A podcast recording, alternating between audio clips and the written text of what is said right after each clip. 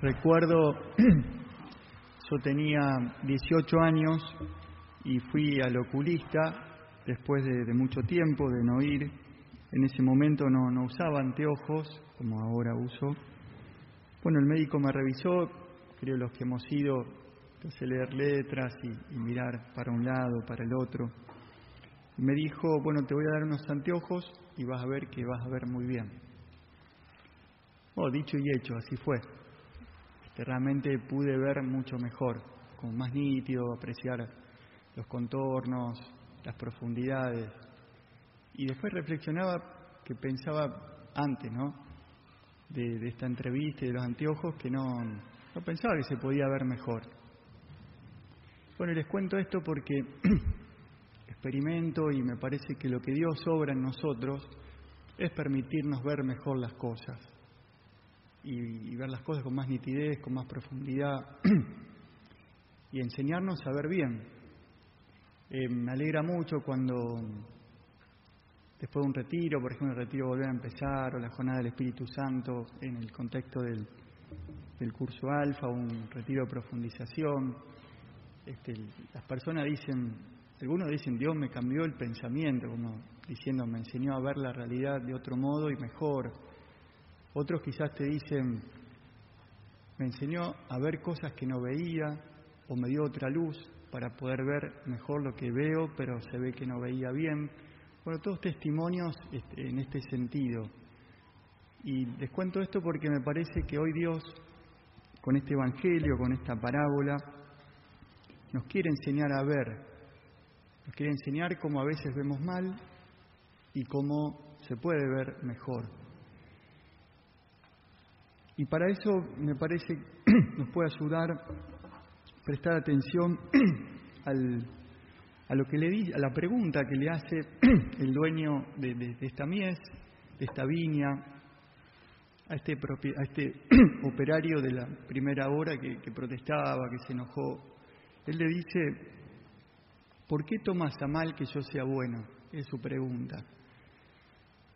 Quizá una traducción más literal del, Evangelio en griego es simplemente ¿por qué miras mal? Y otra traducción que encontré, dice más a propósito, dice, ¿vas a tener tu envidia?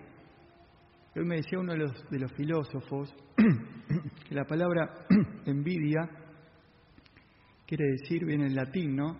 De video, de video, de ver y ver mal, como el envidioso es de algún modo el, que, el que mira mal. Me acuerdo de un cuadro que estaban pintados los, los pecados capitales.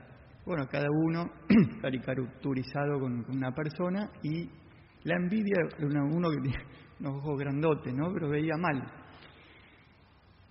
Bueno, hoy el Señor nos invita justamente a prestar atención a cómo miramos y que no nos este, que este mal espíritu no, no nos haga ver eh, con esa luz tan mala que es la envidia. Porque ¿qué, mira el envidioso? ¿O a qué presta atención? Justamente presta atención a lo que no tiene que prestar atención, al otro y a cómo le va al otro, a la prosperidad del otro. El envidioso es como que está demasiado atento a justamente cómo le va al otro y qué provoca la envidia. y ahí viene la, definición. El envidioso se alegra de que al otro le vaya mal y se pone triste cuando le va bien. Esa es su atención. Bueno, como todo lo malo hace, mal y, los frutos de la envidia no, se hacen esperar.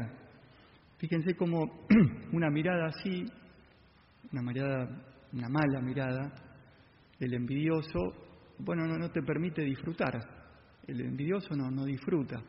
De hecho, este, el operario, perdón, el, patrón de la, de la, viña le dice al operario, amigo, sé que ese clima que había, este, que existía en esa viña, no fue capaz de percibirlo porque justamente su actitud o su visión era mirar que cuánto le pagaba al otro y si este, le pagaba tanto, a él le tendría que pagar tanta cosa.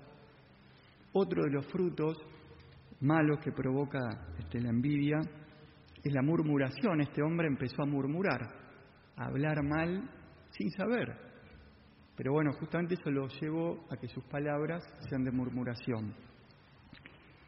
O a sentir mal. El envidioso siente la, alegría mala. Eh, porque te alegras, te pone contento, hay como una especie de gozo, pero por el mal del otro. Este, y ese es su fundamento. O la tristeza mala. Hay como cierta bronca o angustia porque al otro le fue bien, porque este, hizo algo malo, algo bueno, perdón. Bueno, de esto nos quiere sanar el Señor. Este, y encontré que en el, mismo versículo está la sanación, pues no solo nos quiere marcar Jesús donde vemos mal, sino nos quiere enseñar a ver, nos quiere dar su luz, ver con sus ojos. Y en el mismo versículo que hoy les comentaba, eh, eh, creo que está la, la, indicación de cómo hacer para que nuestra mirada sea una mirada sana, una mirada como la de Jesús. Porque la pregunta dice, ¿por qué miras mal que yo sea bueno? Y ahí está el punto, mirarlo a Dios. Es increíble cómo te sana mirar al Señor. Y gran parte de nuestra sanación y de nuestro crecimiento espiritual está en mirarlo a Él, mirar a Jesús y mirar su bondad. Es mirar a Jesús que es bueno, mirar a Dios que es bueno. El Salmo 33 dice, contemplen al Señor y quedarán radiantes. Esa es su experiencia. Y los monjes que, no, estudiaban, pero sí este, trabajaban hondamente su vida interior, descubrieron que eh, a la larga uno se convierte en aquello que contempla. Pues tan importante es mirar bien, mirar a Dios, a Él tengo que mirar, y mirar su bondad. Tres aspectos de la bondad de Dios que podemos mirar, que nos van a volver radiantes y nos van a sanar la mirada. Uno es la bondad de Dios con, con uno mismo. Qué bueno es Dios conmigo, dice el mismo Salmo en otro versículo. Eh, Dios es realmente bueno con uno. Y si uno no se acostumbra, no se habitúa, o no da por descontado regalos y bendiciones que Dios todos los días nos da. Eso te permite percibir su bondad cada día. El alimento que tengo, el vestido, la casa que me cobija, los estudios que estoy haciendo o que pude hacer y que me edificaron, las personas que me rodean, que me estimulan con su testimonio, con su palabra, circunstancias providenciales que a veces uno lo llama casualidad, pero son cosas que Dios permite y que me hacen tanto bien. Haber encontrado a Jesús, poder tener amistad con Él, la bondad de otros, los talentos y carismas que, que a cada uno Dios le da y que son realmente un regalo maravilloso. Bueno, así podríamos enumerar una cantidad enorme de bendiciones que a diario Dios nos da que cuando presto atención, cuando sigo esta indicación de contemplar la bondad de Dios, realmente mi mirada se, sana. Otro aspecto eh, de la bondad de Dios para prestar atención es la bondad de Dios para con los demás. es muy bueno Dios, también con los demás.